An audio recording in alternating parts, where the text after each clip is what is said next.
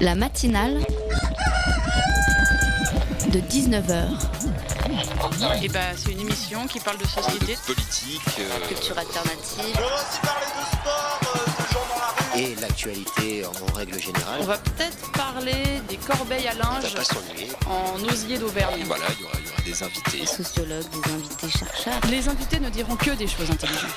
Ça va peut-être s'étriper un peu de temps en temps, mais La matinale de 19h, du lundi au jeudi jusqu'à 20h sur Radio Campus Paris. L'état d'urgence, encore l'état d'urgence, toujours l'état d'urgence. On n'en a pas fini, un sacré boudiou de bonsoir. Et vas-y que je t'assigne ici, et vas-y que je te perquisitionne là. Quatre mois que ça dure la farandole des flics à Paris et en France. Et ce n'est pas prêt de s'arrêter. Il y a toujours une bonne raison pour que le temporaire devienne permanent. Alors, après la simulation de la grande crue de la Seine qui est censée engloutir Paris, voici venu le temps de la simulation des attentats. Et oui, selon Bernard Cazeneuve, ministre de l'Intérieur, les forces de l'État doivent être en mesure d'intervenir sur tout le territoire en cas de tuerie de masse et d'attentats multiples.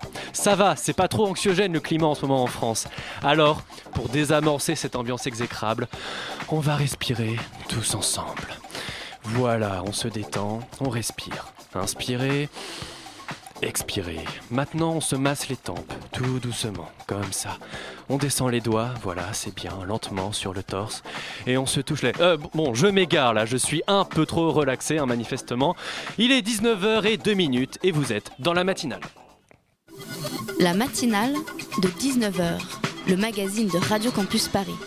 Alors vous l'aurez compris, hein, il sera question dans cette matinale de l'état d'urgence.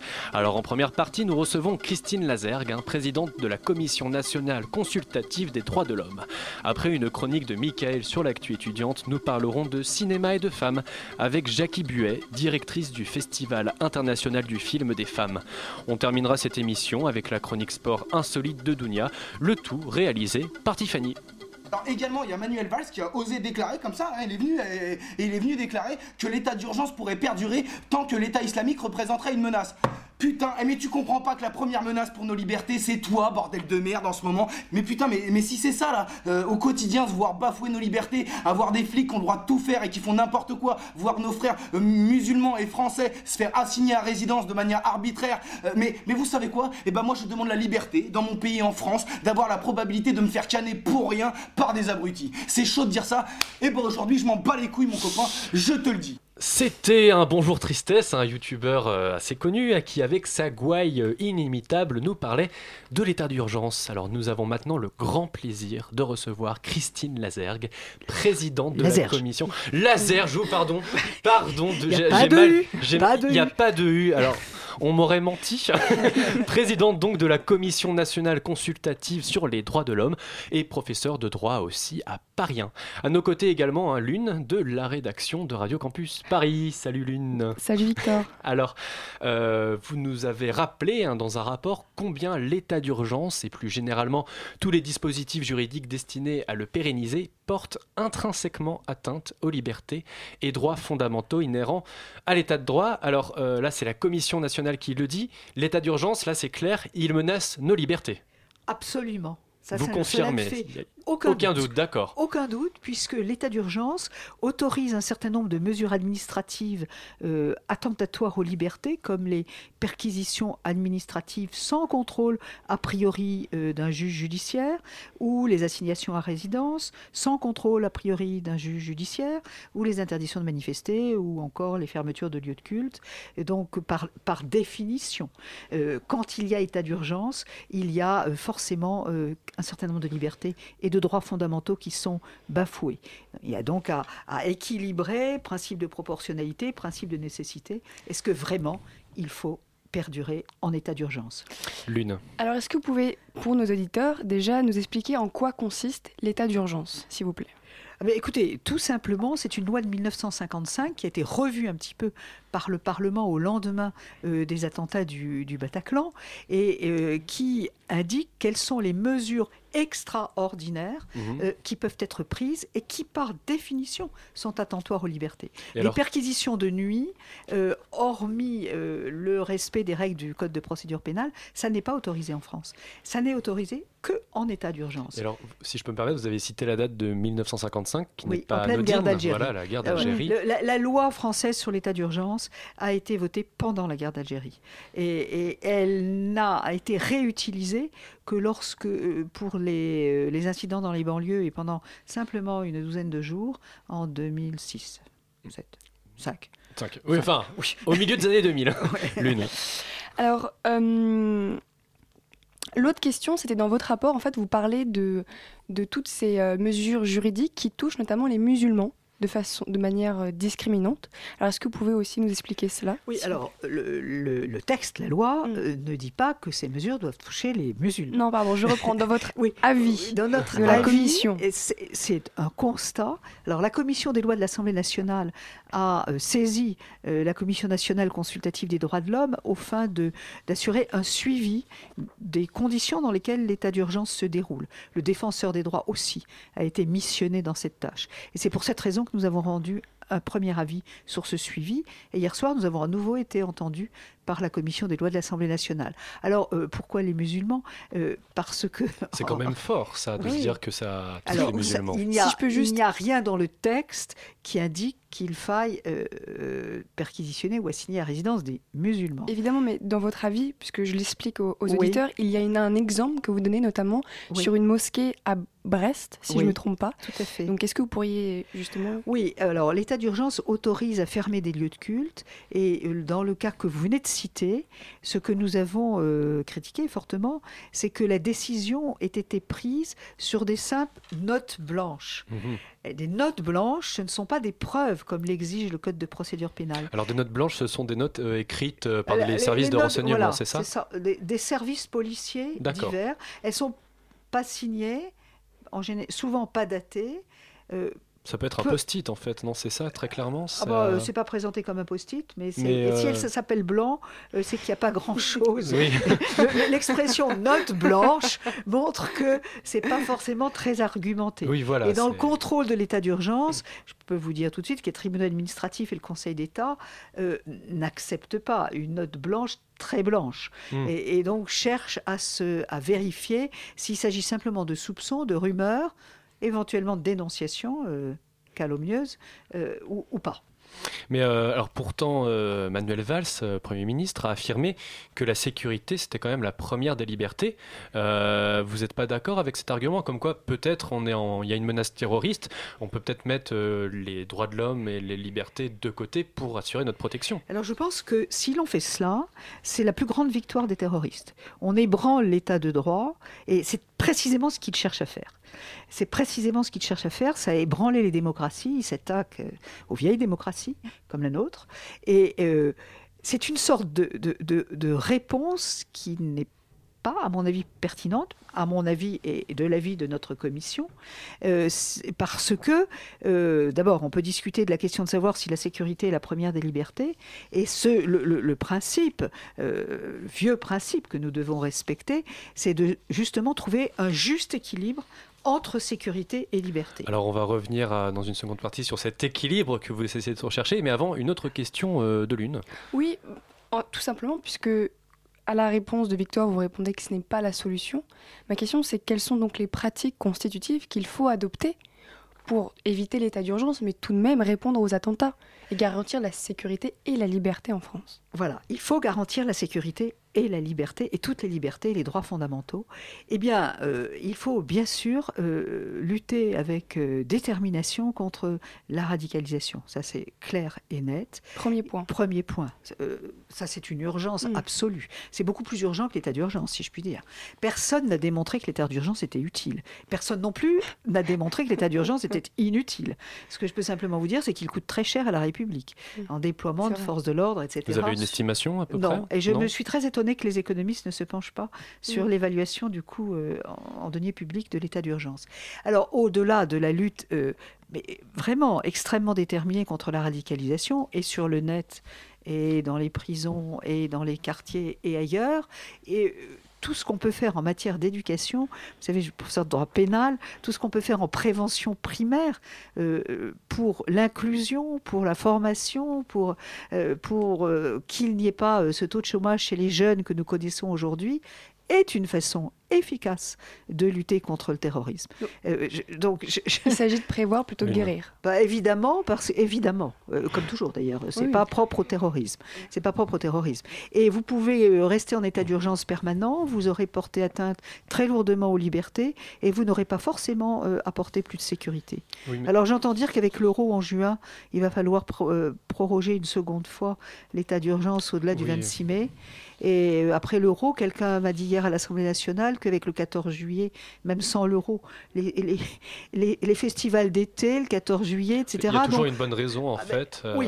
si, si on, si on estime que l'état d'urgence a du sens et qu'il a plus de sens que les droits et libertés fondamentaux au pays en principe des droits de l'homme, eh bien disons-le tout de suite, état d'urgence permanent. Et la Commission nationale consultative des droits de l'homme est radicalement opposée à l'état d'urgence permanent.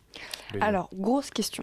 Donc, je rappelle pour les auditeurs que vous êtes une admira- administration indépendante créée en Oui. 1947 pour éclairer l'action du gouvernement. Oui. Pourtant, votre avis condamnant l'état d'urgence publié le 19 février 2016 n'a pas empêché le vote de prolongement de trois mois de ce même état d'urgence par l'Assemblée nationale le 26 février.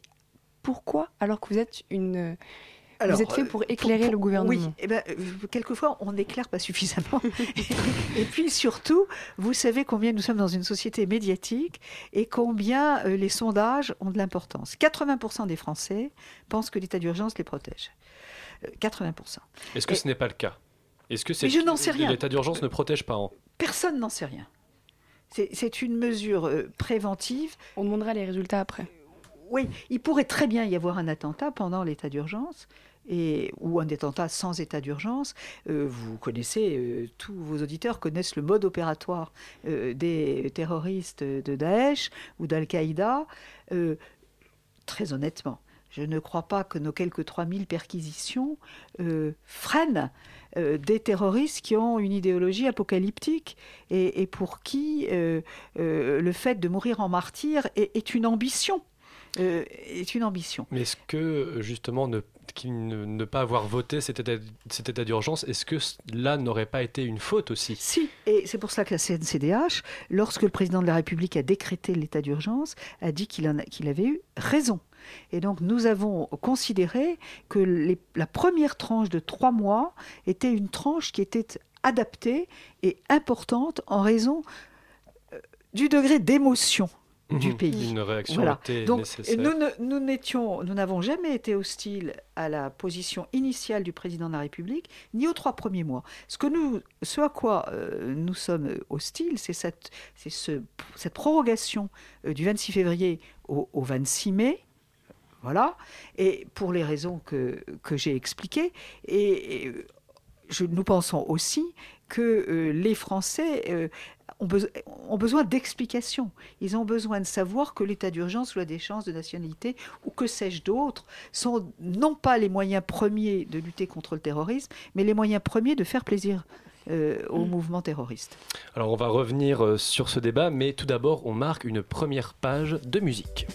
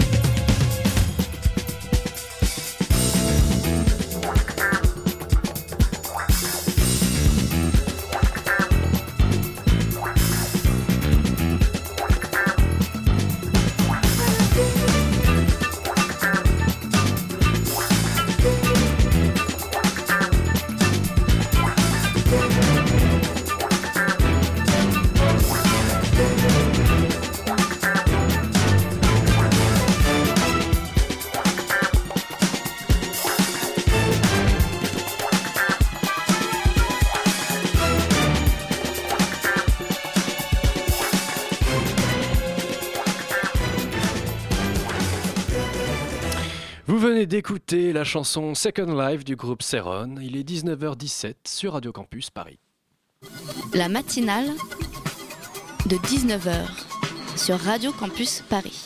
De retour sur le plateau de la matinale en compagnie euh, de la juriste, oui, la juriste Christine Lazerge, qui est aussi présidente de la Commission nationale consultative sur les droits de l'homme, toujours en compagnie aussi de Lune, journaliste à la rédaction de Radio Campus Paris. Alors pendant en off, là, on discutait un petit peu euh, des recommandations que voulait prendre, ou en tout cas que proposait la Commission. Euh, ces, revend- euh, ces- ces recommandations, elles s'articulent davantage, elles insistent plutôt sur un rôle de prévention plutôt que de sanction, c'est ça? Oui, je crois que nous avons grand besoin de comprendre un peu mieux comment on bascule dans l'islamisme et au-delà dans le terrorisme, et que nous avons beaucoup besoin dans ce pays de travailler pour plus d'égalité et plus de fraternité, avec des mesures, vous savez, euh, beaucoup de jeunes dont on dit qu'ils bénéficient de mesures de discrimination positive en fait, sont dans des situations de discrimination négative. Vous voyez combien, tout le monde le sait, et les sociologues nous ont quand même bien expliqué maintenant euh, que l'accès à l'emploi euh, est de plus en plus difficile pour certaines populations, etc. etc. Mais alors Manuel Donc- Valls se dit qu'il n'y a pas d'excuse quand même pour le terrorisme et que Mais même je le n'ai jamais chômage dit ne qu'il y avait Il n'y a en effet pas d'excuse pour le terrorisme. Je suis sur ce point entièrement d'accord avec lui. Par contre, il y a à comprendre. Hmm. Et comprendre Comprendre n'est pas pas excuser. excuser. Il y, a, il y a à comprendre comment on en arrive à devenir terroriste et au fond à rêver d'un autre monde dans lequel on arriverait euh, en se faisant sauter. Donc l'une Oui, des, principales mesures du gouvernement dans le cadre de l'état d'urgence, c'est euh, la déchéance de nationalité, Oui. donc qui a suscité beaucoup de débats. Cette mesure est-elle la plus pertinente Alors d'abord, euh, je, je précise quand même que ce n'est pas une mesure dans l'état d'urgence. Le, le- Ah, le gouvernement, dans l'arsenal, Oui. dans l'arsenal euh, qui est mis en place, euh, les- la déchéance de nationalité n'a rien à voir avec la loi de 1955 sur l'état d'urgence. C'est plutôt une sanction que Mm. le gouvernement propose et qui pourrait être euh, Et toujours dans la introduite, ligne euh, de toujours naturellement en conséquence des attentats terroristes que, que nous avons vécus. Le gouvernement lui-même, et nous avec lui, euh, disons que c'est une mesure parfaitement inutile et totalement symbolique, mais que le symbole a un sens.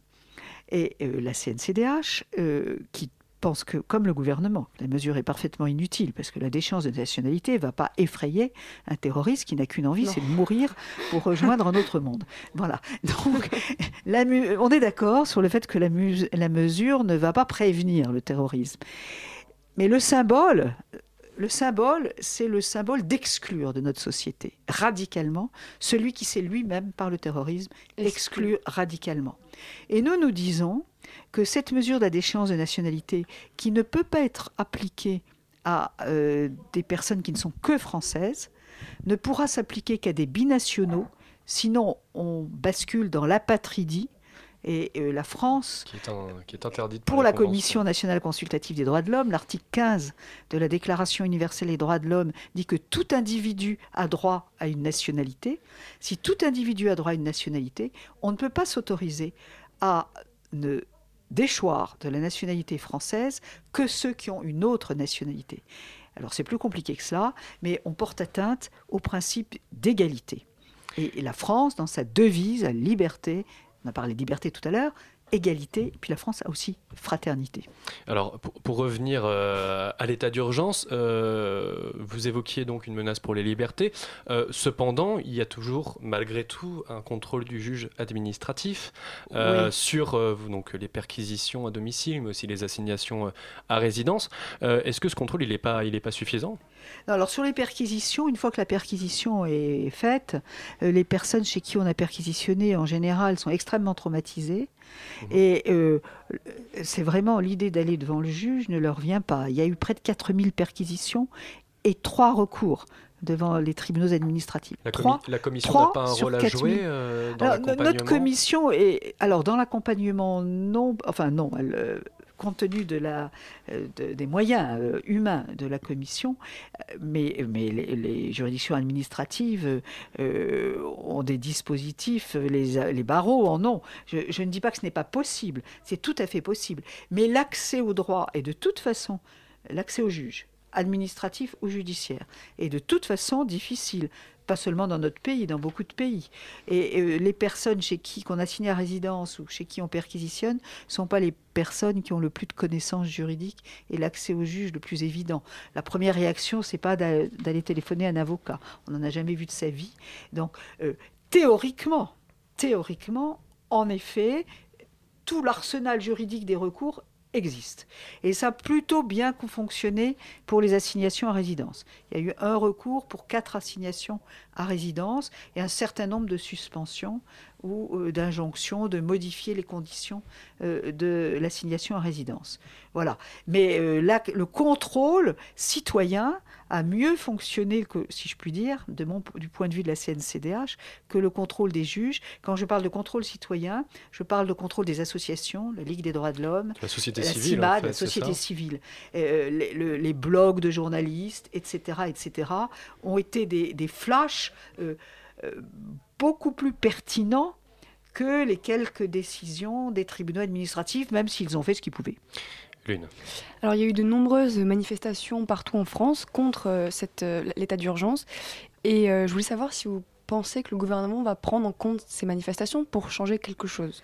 Euh, Vous êtes euh, un peu optimiste en disant qu'il y a eu de nombreuses manifestations Non, contre l'état d'urgence. Euh, la Il y en a eu société une très médiatisée fin Oui. novembre, euh, avec euh, notamment la- des dérapages de la police, place de la République. Oui, tout euh, à fait. Alors, parmi les membres de la CNCDH, dans les membres de la CNCDH, il y a 30 ONG et syndicats et 30 personnalités qualifiées. Et si vous prenez la CNCDH, euh, tout le monde, puisque nos avis nos trois avis sur ces sujets ont été adoptés à l'unanimité avec une, deux ou trois abstentions. Et pour le premier, c'était une abstention de la Croix-Rouge qui se veut toujours assez neutre. vous voyez. Euh, donc évidemment, la CNCDH euh, et ce qu'elle représente est prêt à descendre dans la rue contre l'état d'urgence. Mais euh, les sondages montrent que les Français, euh, c'est un peu tombé, on n'est plus à 80%, je crois qu'on est à 70%, considèrent que tant qu'il y a risque de terrorisme, l'état d'urgence doit perdurer. Et donc, c'est une, c'est très facile pour les politiques d'entrer dans l'état d'urgence, et nous reconnaissons bien volontiers à la CNCDH qu'en sortir est une décision politique extrêmement difficile. Parce qu'imaginez que le lendemain de la sortie de l'état d'urgence, il y a un attentat terroriste, ce qui peut arriver, Mm. comme euh, ça peut ne pas arriver, euh, c'est effectivement très difficile. Euh, Peut-être euh, le risque terroriste, il concerne pas seulement la France, il concerne aussi Ben, l'ensemble vous avez de vu la l'Europe Côte et du d'Ivoire monde. euh, Euh, avant-hier. voilà, il, Euh, il concerne le monde entier. il Que- que, concerne font le les monde autres, entier. que font les autres pays pour se protéger du, du terrorisme? Euh, Est-ce qu'ils agissent de la même manière que la France ou alors peut-être il y a des réactions, on va dire comme vous l'invoquiez, un peu plus axées sur la prévention? Je, je crois que nous sommes en fait tous très démunis en réalité. Euh, le, le terrorisme, sous la forme du terrorisme de Daesh ou d'Al-Qaïda, est quand même relativement récent, relativement récent, et euh, les chercheurs euh, disent ce que je vous disais tout à l'heure, c'est-à-dire euh, comprendre pourquoi la radicalisation, lutter contre la radicalisation et aider un certain nombre de jeunes qui n'ont ni projet, ni avenir, ni espérance de quoi que ce soit dans notre société à avoir projet et avenir dans notre société. Alors une dernière question de l'une. Oui, en fait, je pense que c'est vraiment la chose la plus importante, en Très tout cas, rapide. de mon point de vue que vous avez dit, c'est le fait de prévoir plutôt que guérir. Alors, est-ce que Ouais. vous pouvez peut-être Mais guérir, d'autant qu'on est totalement incapable. hein. Évidemment, mais est-ce qu'en France, des mesures vraiment réelles ont été déjà prises Oui. pour guérir? Alors, sur la lutte contre la radicalisation, euh, toutes les préfectures de France, maintenant, ont pris des contacts avec des associations. Moi-même, j'ai présidé pendant très longtemps une association de prévention de rue, qui est le référent pour le département de l'Hérault. Euh, oui, vraiment, il y a des efforts, euh, il y avait des efforts assez considérables faits. Mais euh, économiquement parlant, Mm. si l'on mettait dans la prévention l'argent que l'on met dans l'état d'urgence, on ferait beaucoup mieux. Merci beaucoup euh, Christine Lazerge d'être venue nous parler euh, de l'état d'urgence. C'est toujours très intéressant euh, d'en parler, mais on va tout de suite marquer une petite pause musicale.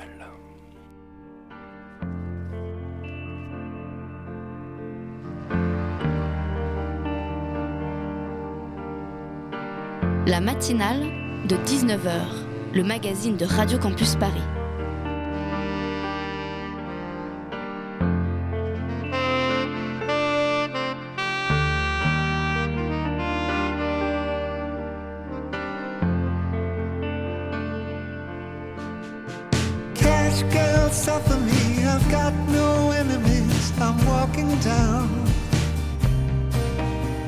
It's nothing to me. It's nothing to see. If I'll never see the English evergreens I'm running to, it's nothing to me. It's nothing to see.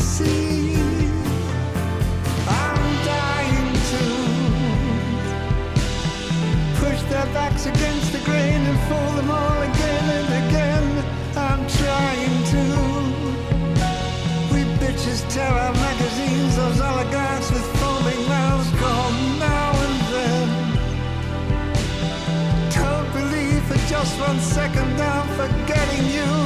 I'm trying to. I'm dying to. Dollar days, survival sex, honor stretching tails to necks. I'm falling down. It's nothing to me. It's nothing to see.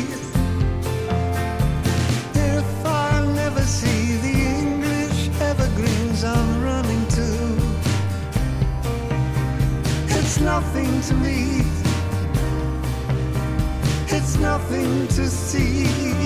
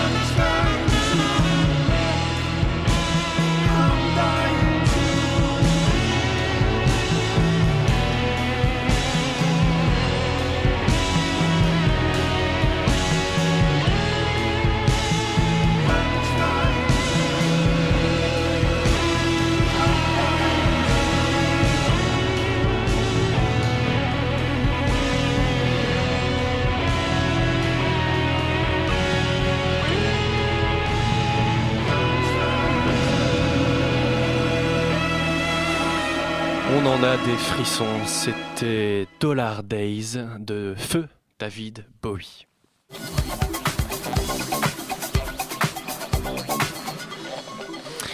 De retour sur le plateau de la matinale. Salut Mickaël Salut Victor Alors aujourd'hui, tu vas nous parler de quelques festivals. C'est ça, donc je vais commencer par le festival de printemps de l'Orchestre et Chœur de Paris Sciences et Lettres, qu'on appelle aussi PSL, et qui est une communauté d'établissements supérieurs parisiens. Donc dans le cadre de ce festival, vous aurez la possibilité d'écouter des concerts de musique classique, mais aussi de gospel, ragtime, jazz et cabaret. Il y aura également des conférences et des expositions. Pour l'occasion, le festival investira, plusieurs endroits de la capitale. C'est pourquoi, pour mieux vous y retrouver, je vous invite à consulter le programme sur le site web qu'on vous indiquera sur la page web de l'émission. À noter que la plupart des manifestations sera gratuite. Alors, tu voulais également nous présenter le festival Dionysus. Alors, pour commencer un peu d'histoire, en 1995, la compagnie Demodokos a été créée par un groupe d'étudiants et de professeurs de la Sorbonne qui souhaitaient mettre en avant les récits antiques grecs à travers des spectacles, des récitals et des conférences. Puis ils se sont rendus compte que le public de ces manifestations était principalement composé d'initiés. Donc pour remédier à ce problème, ils ont décidé en 2006 d'organiser un festival annuel de théâtre antique, les Dionysus. Cette année, le festival aura lieu entre le 29 mars et le 6 avril. Le théâtre sera mêlé à d'autres formes d'art comme la musique, la danse et même l'opéra et le cinéma. Vous retrouverez de toute façon le programme et toutes les infos sur le site web dont le lien figurera sur la page web de l'émission. Alors, il y a aussi deux festivals à Paris 3 cette fois. Paris 3, pardon, cette fois. Exactement, il y aura tout d'abord le festival Objectif Sensé qui projettera des courts-métrages réalisés par des étudiants du département cinéma et audiovisuel de l'université. Demain et après-demain, ce sera la huitième édition de ce festival ouvert à tous. Vous pourrez donc voir les 12 courts-métrages en compétition et assister à la remise des prix. Il y aura ensuite le festival à contresens de l'ATEP 3 ou Association théâtrale des étudiants de Paris 3. Cet assaut, qui est né en 1959, cherche à favoriser la création des étudiants à travers le spectacle vivant. C'est pourquoi le festival à contresens a été créé il y a 20 ans. Le nom du festival s'explique par le fait qu'en s'installant dans différents endroits de la fac, des endroits parfois improbables comme les toilettes par exemple, c'est le festival qui va vers le public plutôt que l'inverse. Deux prix sont à remporter pour les compagnies étudiantes participantes. Il y a le prix du jury qui est remis par l'équipe de l'association et le prix du public. Les 47, représent- les 47 représentations seront gratuites et auront lieu à l'université Sorbonne Nouvelle du 29 mars au 9 avril. On vous mettra les liens des sites de ces deux festivals sur la page web de l'émission. Et pour finir, on reste dans le spectacle vivant, puisque tu vas nous parler du prochain rendez-vous de la Ludi IDF. La LUDIDF ou la Ligue universitaire d'improvisation d'Île-de-France vous propose d'assister gratuitement à leur prochaine rencontre d'improvisation qui se tiendra vendredi soir de la semaine prochaine à Jussieu. Pour l'occasion, cinq de leurs membres affronteront cinq membres du groupe d'improvisation du Terril venu tout droit de Lille. Une fois de plus, toutes les infos sont à retrouver sur la page web de l'émission. Merci beaucoup, Michael. La matinale de 19h du lundi au jeudi jusqu'à 20h sur Radio Campus Paris. Place maintenant au cinéma et aux femmes avec le 38e Festival international du film des femmes qui se déroulera du 18 au 27 mars à Créteil. Pour en parler avec nous, Jackie Buet, directrice et fondatrice du festival. Bonsoir. Bonsoir. Pour en parler avec nous également, Jules, journaliste de la rédaction de Radio Campus Paris. Bonsoir Victor. Alors, depuis 1979, votre festival programme des films sur les femmes, faits majoritairement euh, par des femmes. Euh, on peut dire que c'est un, un festival féministe? Oui, tout à fait, absolument. En tout cas, l'héritage est nettement féministe, puisque moi j'appartiens à cette génération. D'accord. Jules. Oui, première question, vous placez la dimension internationale au cœur de ce festival. Est-ce que c'est quelque chose qui vous tient à cœur de représenter ou du moins de présenter la femme dans toute sa diversité, sa multiplicité et sa richesse? Oui, absolument. Depuis les débuts, le festival a cherché à trouver dans tous les continents des réalisatrices, surtout dans les marges, c'est-à-dire dans les petites productions, aller chercher celles qui démarrent sans moyens, un peu confidentiellement, et puis avec le temps qui se développe. Et c'est vrai qu'on a commencé à explorer l'Amérique latine, euh, l'Australie, les pays d'Asie, euh, les- le centre de l'Europe. Ça paraît loin et proche à la fois parfois. Et donc comme ça, on a, on a créé une espèce de réseau international euh, de recherche et de contact. C'est quelque chose qui s'est développé dès les premières éditions du festival ou que au fur et à mesure vous avez étendu votre En fait, au, au début, on était un peu plus européen qu'international. Et les premières réalisatrices à répondre euh, à nos invitations, c'était les réalisatrices euh, à la fois allemandes, norvégiennes, suédoises. Ce sont les premiers pays d'Europe qui ont donné une place aux réalisatrices dans le métier. Nous, on était un peu en retard en France. C'est un pays assez fermé au niveau du partage euh, des, des, des moyens de diffusion, des moyens d'expression. Et donc voilà, on, est, on a démarré comme ça. Et aussi le Canada. Très très vite, euh, ils ont répondu à notre invitation. Et alors, quels sont les, les continents ou les nationalités euh, que vous avez vu apparaître ces dernières années? Vous avez évoqué euh, l'Amérique latine. Oui. Euh, c'est vraiment de tous les continents. Il y a l'Asie, il y a l'Afrique, euh, l'Océanie. Oui. Euh, il y a, il y a pas, c'est pas un festival euh, centré sur l'Europe en fait. Non, non, pas du tout, pas du tout. Au contraire, je pense que c'est très important euh, ce multiculturalisme et cette ouverture aux différentes cultures. Tous les films que nous programmons sont en langue originale. On investit, nous, en une part de notre budget importante pour les sous-titrages. Donc ça veut dire qu'on entend les langues. Et par exemple, cette année, il y a un film kazakh. C'est pas si loin que ça, le Kazakhstan, mais c'est totalement On n'a inconnu pas du grand l'habitude public. euh, d'entendre du kazakh, oui. Tout à fait. Et cette Jules. 38e édition du festival organise une série de rencontres et et de projections avec le cinéma coréen. Vous, vous Oui. avez découvert quelle spécificité de ce cinéma? Eh bien, en tout cas, les films que nous avons retenus, parce que le, budget n'était pas aussi important qu'on aurait souhaité, euh, sont des films assez engagés qui, mettent un petit peu en, en cause l'option technologique de la société coréenne. Et par exemple bon, des grandes entreprises comme Samsung qui ne font pas forcément suffisamment attention à, aux normes de travail pour protéger leurs, euh, leurs employés. Et donc là, il y a vraiment un- une crise un petit peu à l'intérieur de grandes entreprises internationales comme celle-ci. Alors, comment est-ce que vous faites pour euh, sélectionner les films? Vous avez dit que c'était plutôt des films confidentiels. C'est un choix ou alors euh, vous privilégiez au contraire ce genre de film Non, peu non. connu du grand public? Non, non, c'est pas un choix. Ce qu'on a voulu faire quand on a démarré le festival, c'était donner une visibilité aux réalisatrices. On s'est aperçu que euh, sur la place euh, professionnelle, elles n'étaient pas nombreuses. Donc on est allé chercher un peu dans les marges. Et pour ramener les réalisatrices sur le devant de la scène. Donc on veut les professionnaliser, on veut les aider et on veut que les métiers de cinéma soient partagés. Voilà. Jules. Plus généralement, cette année, le festival s'articule autour de thématiques sonores, entre itinérance musicale et hommage aux compositrices. Vous posez la question du rapport de l'image au son. Mettre en lumière toutes les facettes du cinéma, c'est aussi une des vocations du festival? Tout à fait. Oui, alors là, c'est un éclairage très particulier. Et puis, il se trouve que la musique a pris euh, une certaine importance dans, un contexte dramatique que nous avons tous partagé.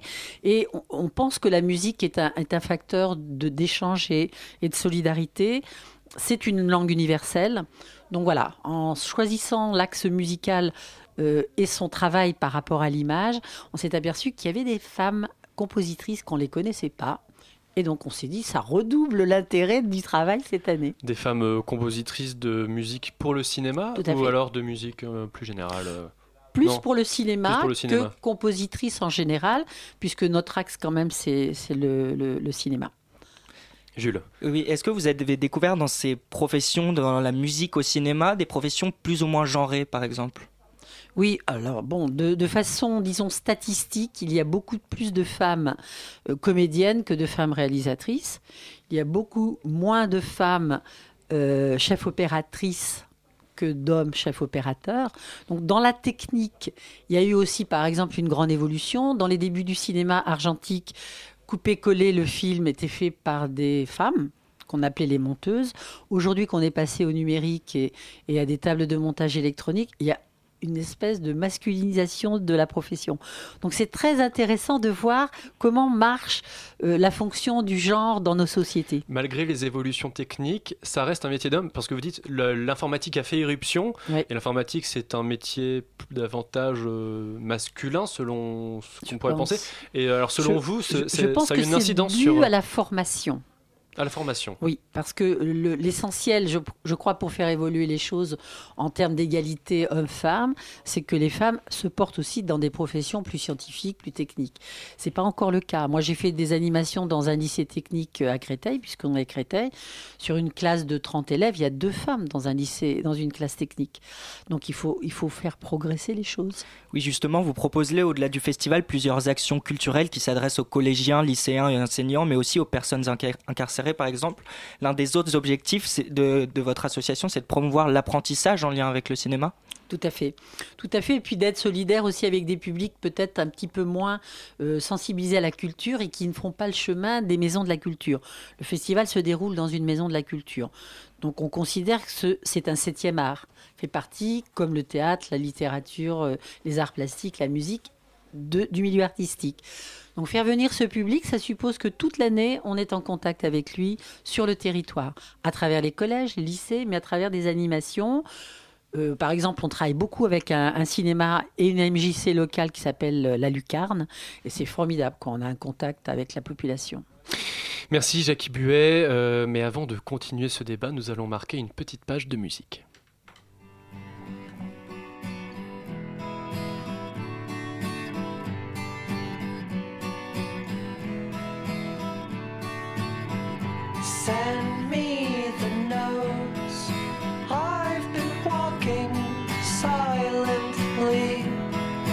Through the ghosts of what we've known. They only showed us the sad signs of our start without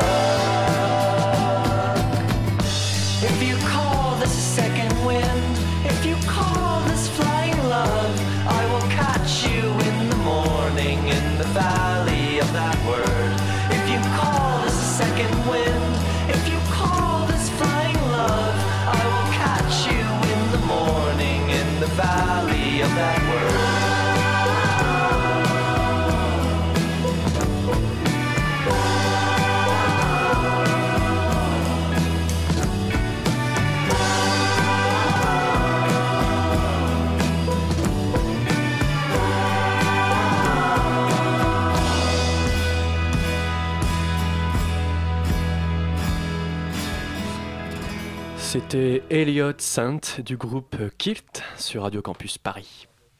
La matinale de 19h.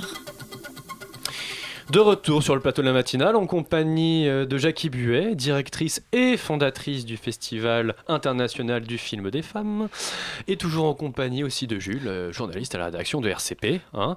Alors euh, Jules, tu avais une question hein, que tu oui. tenais à poser à Jackie. Plusieurs personnalités seront à l'honneur dans cette 38e édition du festival, parmi elles Chantal Ackerman, mais aussi Aurore Clément, qui s'essaiera à l'exercice bien particulier de l'autoportrait. Alors est-ce que vous pouvez nous en dire un peu plus sur cet exercice et pourquoi ce choix?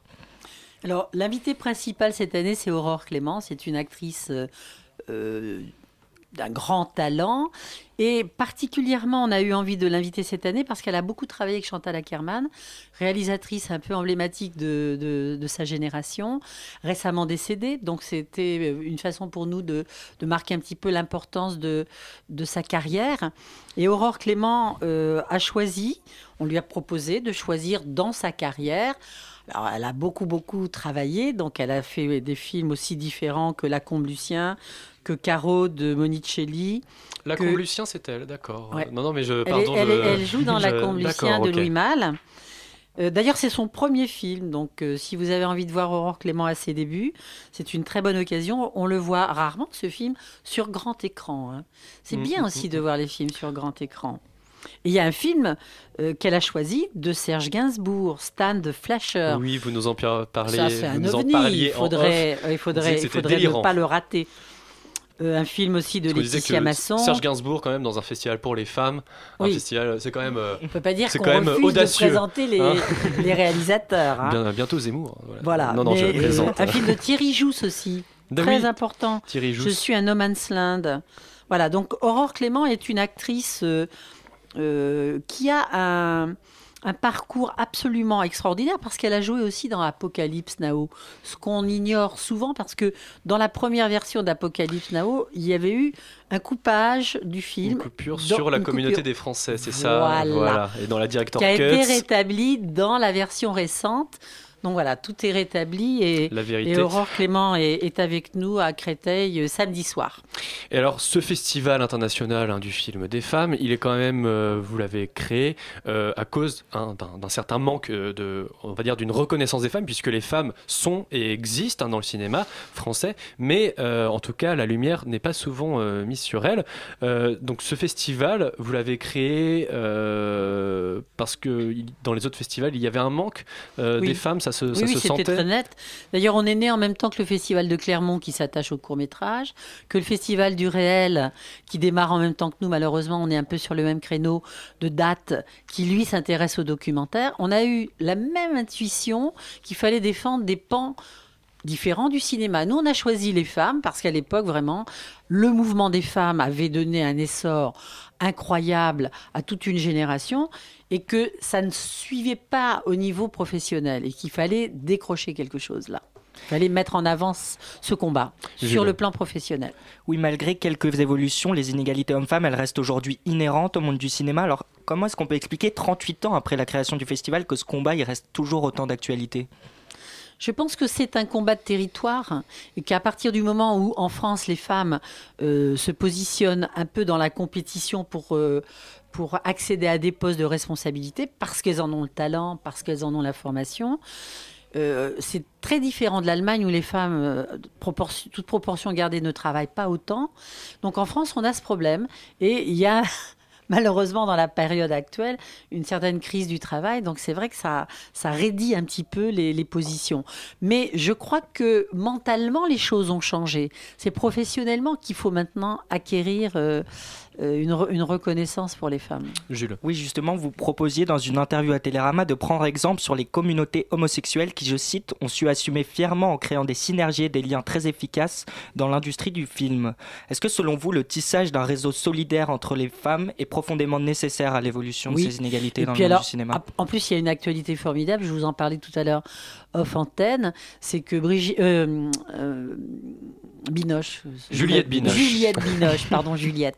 Juliette Binoche vient de déclarer qu'elle crée avec d'autres comédiennes une société de production féministe. Donc ça veut dire Féminine que ou féministe Ah non, féministe. Ah oui, donc là, le, le, le- Donc ça veut dire qu'elle prend, elle, le relais, et en tant qu'actrice, elle porte l'image bien plus fort que nous, euh, y compris sur les marches de Cannes. Mais alors, on peut s'étonner que ça, n'existait pas avant, de- Oui, de- mais des femmes qui, les- qui s'emparent un petit Alors peu c'est un paradoxe parce qu'en France, il y a pas mal de réalisatrices, à peu près 20%, 25% dans les très me- meilleures années, alors qu'aux États-Unis, il y a, il y a trois réalisatrices. Il y a Sofia Coppola, euh, Catherine Bigelow, puis peut-être une, une que moi je connais mais qui n'est pas très connue du grand public. Par contre, les actrices ont pris euh, le relais. Et euh, Meryl Streep, par exemple, elle aussi a fondé une, euh, une structure pour que des femmes écrivent des scénarios. Du coup, vous pensez Et qu'en proposent des rôles aux actrices. Parce que passé 40 ans, les actrices, elles ont plus de rôle au cinéma. hein. Et vous pensez qu'en France, on a un retard justement sur le développement de ce réseau de solidarité Oui, tout à fait. Tout à fait. Mais on a un au-delà des actrices même Oui, oui, bien sûr. Oui, parce que par exemple, le- la création de la nouvelle vague en France était une façon de révolutionner l'écriture cinématographique. Ça a ouvert des perspectives à un jeune cinéma. Il y avait une femme dans ce groupe, c'est Agnès Varda. Elle a été au tout début de la nouvelle vague. Mais bon, on ne l'associe pas nécessairement d'ailleurs. hein. Et puis elle, elle Je suis revendique plus à. Jacques Demy d'ailleurs. Voilà. euh, Jacques Demy, Truffaut, je pense à Jules et J, puisqu'il y a Jules avec nous. Non, c'est vrai que c'est un cinéma qui, qui a été très très bousculant dans la profession et puis qui a instauré euh, son existence. Bah, il faudrait que les femmes s'y mettent, quoi. Une dernière question peut-être, euh, Jules. Oui, on recevait la semaine dernière l'auteur d'une thèse sur la mémoire du féminisme. L'un des thèmes abordés était le problème de transmission dans l'héritage féministe en France. Est-ce que vous pensez que le cinéma, il occupe une place centrale dans cette transmission? Absolument. C'est pourquoi le festival, au lieu de durer 5-6 ans, dure depuis 38 ans, parce qu'il faut que le combat soit mené sur un long terme. Et puis nous, on avait constitué des archives. Enfin, moi, j'étais très fanatique des archives. J'ai gardé tous les films qu'on a visionnés depuis les débuts. Et on a tout versé à l'INA qui a numérisé. Donc on a un matrimoine. Et alors peut-être euh, rappeler les infos pratiques pour se rendre à ce Yes. festival. Alors c'est à Créteil, donc peut-être un métro, une ligne de Métro, métro. Créteil Préfecture. Voilà, Créteil Préfecture tout simplement. Et alors donc euh, on va peut-être De rappeler 13h les à dates. 21h. De 13h à 21h du 18 au 27 mars. Voilà. Et peut-être des tarifs pour les étudiants. Oui, tout à Des fait. Il y, a, d'où il y a un pass euh, très avantageux à 30 euros pour tout voir. Et puis sinon, l'entrée est à 5 euros. Donc c'est quand même très compétitif. Et toutes les informations, bien sûr, sur le site internet du festival. Et ben merci beaucoup à vous, euh, à Buet, d'être venu. Merci. Merci à toi, Jules. Merci, Jules. La matinale de 19h, le magazine de Radio Campus Paris. Du lundi au jeudi jusqu'à 20h. Il y a ceux qui courent tous les week-ends en affichant fièrement leurs itinéraires sur Facebook, qui ne loupent jamais une séance de body pump et qui nagent 500 mètres en 10 minutes. Et puis il y a les autres, hein, ceux que le sport ennuie. Dounia, tu as peut-être la solution, c'est le top 4 des sports les plus insolites où l'on s'amuse vraiment. Absolument Victor, si vous n'arrivez pas à rentabiliser votre abonnement à la salle de sport ou si vous n'avez encore jamais utilisé vos nouvelles baskets de footing achetées en septembre dernier, voici 4 sports insolites. Petit 1, je vous préviens pour ce sport-là, Harry Potter n'a qu'à bien se tenir. En effet, quoi de plus insolite que le Quidditch? Oui, oui, vous avez bien entendu. Il n'en fallait pas moins pour les innombrables fans de, de la saga de J.K. Rowling pour rendre la fiction réalité. Ce jeu d'équipe a pris avec le temps beaucoup d'ampleur à travers le monde. Il existe environ une douzaine d'équipes à ce jour dans de nombreux pays, dont la France, ainsi qu'un championnat du monde. À Paris, un site officiel qui s'appelle le Paris Phoenix Quidditch vous permettra, qui sait Victor, d'aller enfourcher votre balai à la recherche du vif d'or. Et oui, c'est c'est rien de le dire, hein. mais avant ça, on va plutôt parler de tenues flashy et moulantes.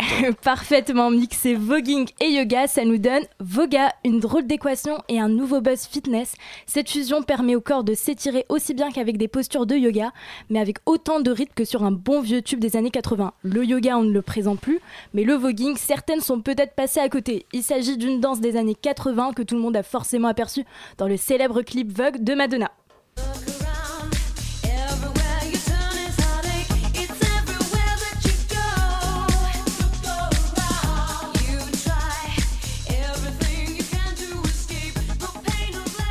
Ça te dit quelque chose? Bref, Le Voga est né à Londres en 2014 et s'installe chez nous en France. Cette nouvelle forme de fitness combine donc les postures et étirements du yoga au poste de cover girl de voguing, le tout en tempo sur des musiques ultra rythmées avec des tenues flash dance. Comme autre sport, nous allons encore parler yoga, mais un yoga nettement plus parlant, le fly yoga.